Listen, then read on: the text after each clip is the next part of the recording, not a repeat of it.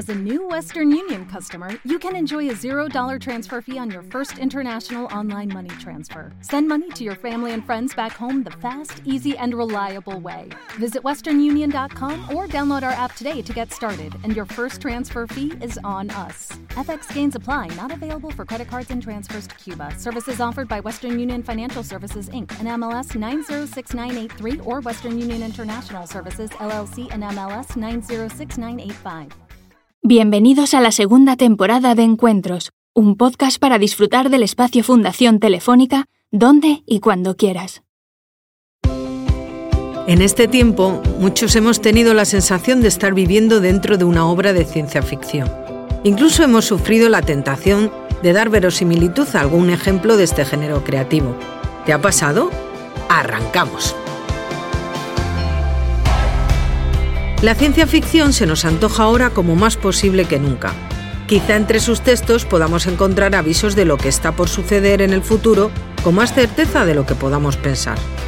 Porque según nuestra invitada de hoy, la escritora y consultora editorial Covadonga González Pola, la ciencia ficción transforma la realidad que conocemos para que podamos reflexionar sobre qué cosas queremos cambiar.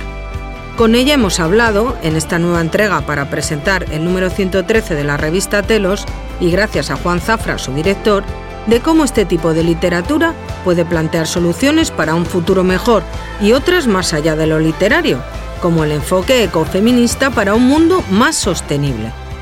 Seguro que te resulta inspirador. Que lo disfrutes.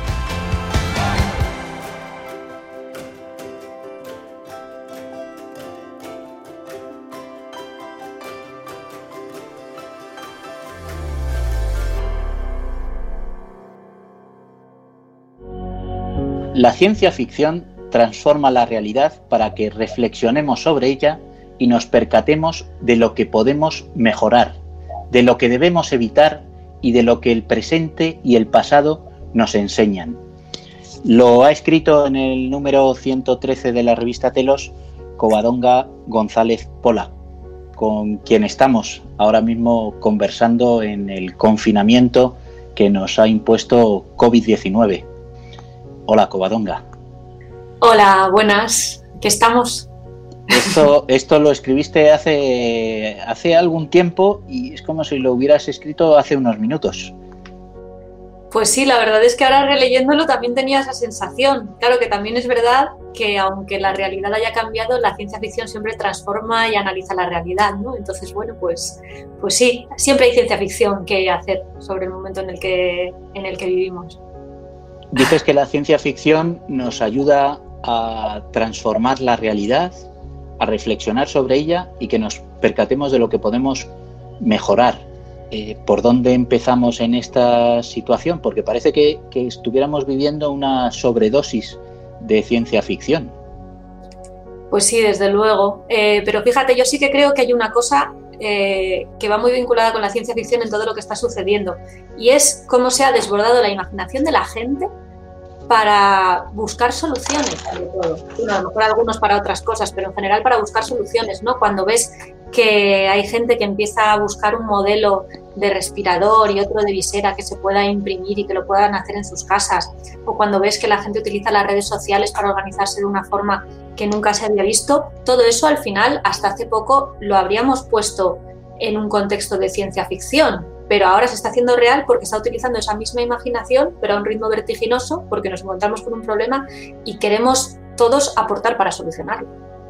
Vaya, eh, tú eres escritora, eres editora, eres consultora editorial y además eh, eres fundadora de la Escuela de Escritura Tinta Púrpura. O sea que cuando dices que se ha desbordado la imaginación de la ciudadanía, pues eso es todo un elogio también al comportamiento ciudadano en estos momentos. Bueno, es que es cierto, fíjate además, eh, en el artículo dice precisamente, en los momentos de crisis solo la imaginación es más importante que el conocimiento, es una frase de Einstein. Y es verdad que así como es verdad que las situaciones extremas pueden sacar eh, lo peor de nosotros, muchas veces lo que sacan, y yo me alegro de eso y intento ser optimista, sacan lo mejor. Entonces, pues además en momentos donde hace falta todo tipo de alimento para el ánimo, creo que qué mejor que recordar todas estas cosas que están pasando y que son las que nos animan a luchar y a seguir peleando. cuando planificábamos tu artículo para la revista, para el número 113, que, que está dedicado a la sostenibilidad, modelos de sociedad con futuro, eh, recuerdo que hablábamos, y así está recogido en la revista, de, si la ciencia ficción es más distópica o utópica, si, apunta más a futuros no deseables que a futuros que son deseables. De tu análisis, ¿dónde sitúas la ciencia ficción? ¿Es más deseable o más utópico el futuro que describen? A la vista del momento que vivimos.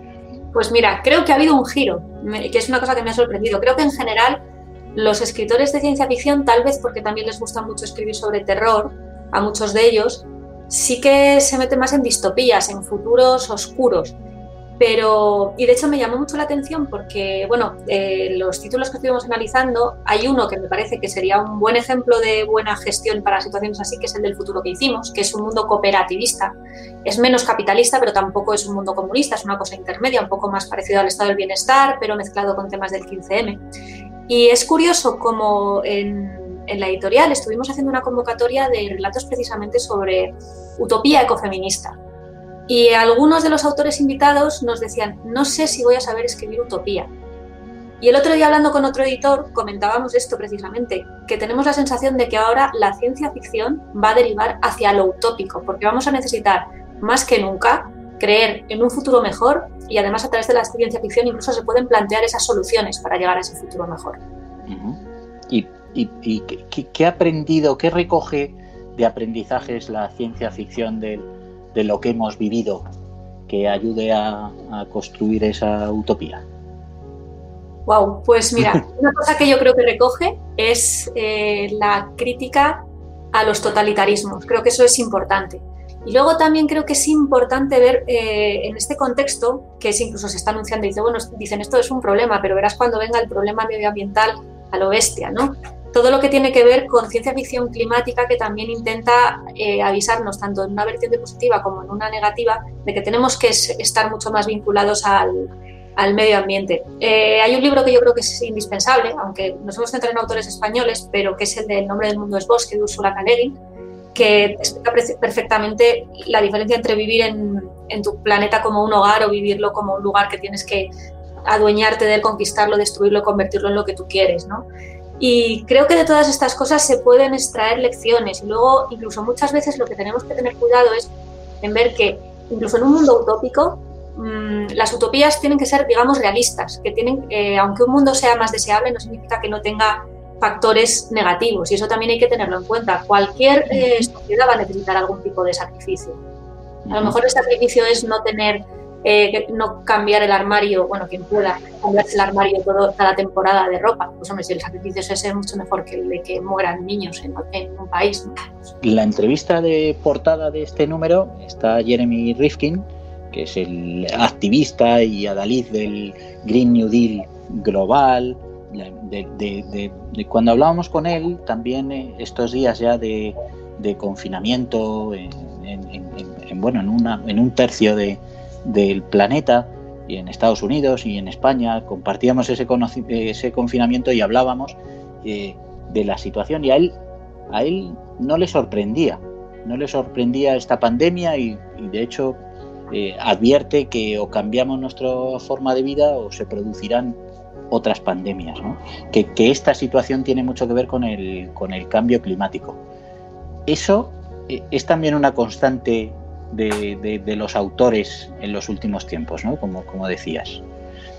Pero apuntan a más, eh, apuntan hacia pandemias eh, los autores de la ciencia ficción.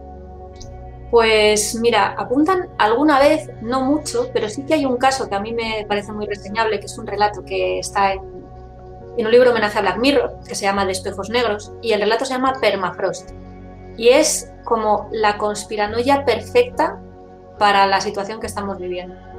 Es una secta que tiene muchísima comunicación por Internet y consiguen imprimir con una impresora 3D un virus. Entonces la misión que tienen ellos es propagar ese virus por todas partes y todo el que tiene una impresora 3D lleva el virus en unas capsulitas con unas jeringuillas y lo van propagando porque es súper, súper contagioso. bueno, pues ahí está a veces esto. Lo que pasa que yo creo que la pandemia eh, ha estado muy vinculada en los últimos tiempos a las historias de zombies. Y el género zombie, dentro de que sigue teniendo muchos adeptos, su momento álgido ya, ya ha pasado hace tiempo. También quería comentar contigo, porque eres eh, habitual de la comunidad Telos, otro aspecto relacionado con, con, lo medioambiental y la sostenibilidad en el que, en el que también trabajas y has trabajado, que es el, ecofeminismo y la importancia del papel de la mujer en, la sostenibilidad, no solo medioambiental, también, también social. Háblanos de ello, de esas investigaciones tuyas en ese campo. Bueno, yo soy ambientóloga aparte de todo esto, entonces, bueno, pues es un tema, todo el tema medioambiental siempre me ha llamado muchísimo la atención. Y creo que al final si hay una lucha que se ha mantenido durante muchísimos años es la lucha feminista. Y la lucha feminista muchas veces tiene una perspectiva de lo medioambiental mucho más cercana y mucho más de abrazar las necesidades de la tierra pues que otros formatos y otros enfoques de la realidad. Entonces creo que sería una de las mejores cosas, eh, de los mejores enfoques para intentar ir un poco a, buscar un mundo más, más sostenible, porque además muchas veces no somos conscientes de hasta qué punto se vinculan las cuestiones de género con cuestiones medioambientales y con cuestiones económicas, porque al final la sostenibilidad tiene esas tres patas, la económica, la social y la medioambiental. Por ejemplo, que el, gasto que, que supone eh, la violencia de género, no me refiero al, gasto en ayudar a las víctimas, sino en, hospitalización, en todo tipo de secuelas que se les deja a esas personas o incluso cómo es una dinámica de una familia donde hay violencia de género, todo eso supone unas pérdidas millonarias para el planeta todos los años. O, por ejemplo, hay muchas iniciativas que son medioambientales. A mí me gusta mucho una que creo que es de Gambia, que son eh, donde se han implementado cocinas solares. Y entonces explican que desde que se han implementado cocinas solares, las mujeres no tienen que ir al bosque a por leña. Eso hace que se reduzca el impacto medioambiental, la contaminación, las emisiones de gases de efecto invernadero. Pero para ellas lo más importante es que el bosque era el lugar donde se producían la mayor parte de las agresiones sexuales. Entonces se han librado de un montón de asaltos y de un montón de traumas. Y además de eso, es una cocina con, una fuente de energía renovable y asegurada. Entonces, muchas veces no nos, creemos que una solución solo es una solución a un problema, pero una solución puede serlo para varias cosas. Y además yo creo que también hay una parte ahí de enfoque de, ver la naturaleza un poco como si fuera una familia, eh, trabajarlo todo como de una forma familiar. Los recursos son finitos, tenemos que compartirlos y tenemos que ver pues, cómo vamos a abordar todas estas situaciones y también escuchar a aquellos que se han escuchado menos. Por ejemplo, aunque se utiliza el término ecofeminismo, eh, se pueden abordar eh, asuntos relacionados con la accesibilidad de las personas que tienen, por ejemplo, alguna discapacidad física o con las inseguridades que puede tener eh, una persona mayor porque según la planificación urbanística han puesto una parada del autobús en un sitio muy oscuro donde es difícil bajarse del autobús y además eso tiene mayor impacto medioambiental. Con quién, se tiene, con quién se cuenta cuando se construye una ciudad, se hacen los medios de transporte. Todo esto al final yo creo que llama a la propia sostenibilidad, un enfoque global. Y, creo que cuando lo tenemos en cuenta vamos por muy buen camino y de hecho por eso en los Objetivos de Desarrollo Sostenible hay muchísimo contenido relacionado con el apoyo a las mujeres, que además en muchas comunidades desde hace décadas se ha visto que empoderar a las mujeres es una forma de que se lleven a cabo en las comunidades iniciativas que les ayudan a salir de una situación de pobreza. Para terminar, y, y porque estamos viviendo tiempos enormemente inciertos. A mí me gusta decir que estamos en un tiempo indeterminado porque, porque no hay lugares, no hay, no hay tiempo, o no, se nos está modificando absolutamente el concepto de, de tiempo y de espacio. Incluso podríamos decir que estamos viviendo con una niebla delante, pero como escribes en el artículo de, de Telos sobre la ciencia ficción y lo que nos, nos ayuda a interpretar la realidad que vivimos y del tiempo pasado y, para construir también el futuro, te iba a pedir que nos, que nos dijeras, nos leyeras unas líneas tuyas de cómo va a ser ese futuro inmediato cuando pasemos este este presente indeterminado que estemos viviendo. ¿Qué experiencias crees que vamos a extraer de este momento COVID-19? Pues a ver, yo creo que vamos a extraer varias cuestiones. Creo que mucha gente se está replanteando eh, la necesidad de reforzar todo lo que es comunitario, todo lo que tiene que ver con sanidad, servicios públicos, la inestabilidad económica en la que vivimos. Y creo que uno de, de los asuntos que es imposible no, no, abordar es cómo se va a dar una seguridad y una estabilidad, más cuando ya se estaba hablando de que con los trabajos tecnológicos posiblemente esa idea de que todo el mundo trabaje ocho horas al día y tenga estas jornadas no va a ser posible. Se está hablando de la renta básica, es una cosa que de una forma diferente se ha vuelto a poner sobre, sobre el tapete. Y una cosa que también se ha cuestionado mucho es qué pasaría si todos los años, durante un mes, nos confináramos. ¿Cómo, ¿Cómo ayudaría eso a la Tierra? Y no estoy diciendo que ahora todos tengamos que estar confinados una vez al mes, pero a lo mejor plantearnos esos efectos positivos que ha tenido sobre la Tierra y también el ver cómo se ha formado algo de economía colaborativa, pero de verdad, ¿no? Esto que decíamos de la gente que hace respiradores, que corta mascarillas, todo este sentido de, trabajar todos para solucionar un problema, yo espero que se mantenga para intentar luchar con cosas mejores, por cosas mejores, porque también yo veo ahí una amenaza de totalitarismos, en Hungría ya está pasando, que le han dado plenos poderes a Orbán, y, y, que parece, al menos yo creo que está dejando claro que este tipo de modelos no funcionan. Entonces, bueno, pues a ver cómo avanza todo, pero yo espero que de aquí dentro de que habrá que ver también qué se ha hecho bien, qué se ha hecho mal, aprendamos y además sobre todo pensando en que esto puede suceder más veces. Se habla de que puede haber una o dos oleadas más. Y por último sí que dejaría muy claro, que a mí eso sí que me parece de ciencia ficción, la velocidad a la que se encuentran tratamientos y vacunas. Dentro de que nos gustaría que fuera de un día para otro, el contar con que puede haber una vacuna dentro de un año o incluso hablan de algo menos de un año, a mí me parece casi magia, ¿no? que era lo que decía Arthur Clarke, que toda tecnología eh, puede llegar a ser indistinguible de la magia. Encuentros, un podcast para disfrutar del espacio Fundación Telefónica, donde y cuando quieras.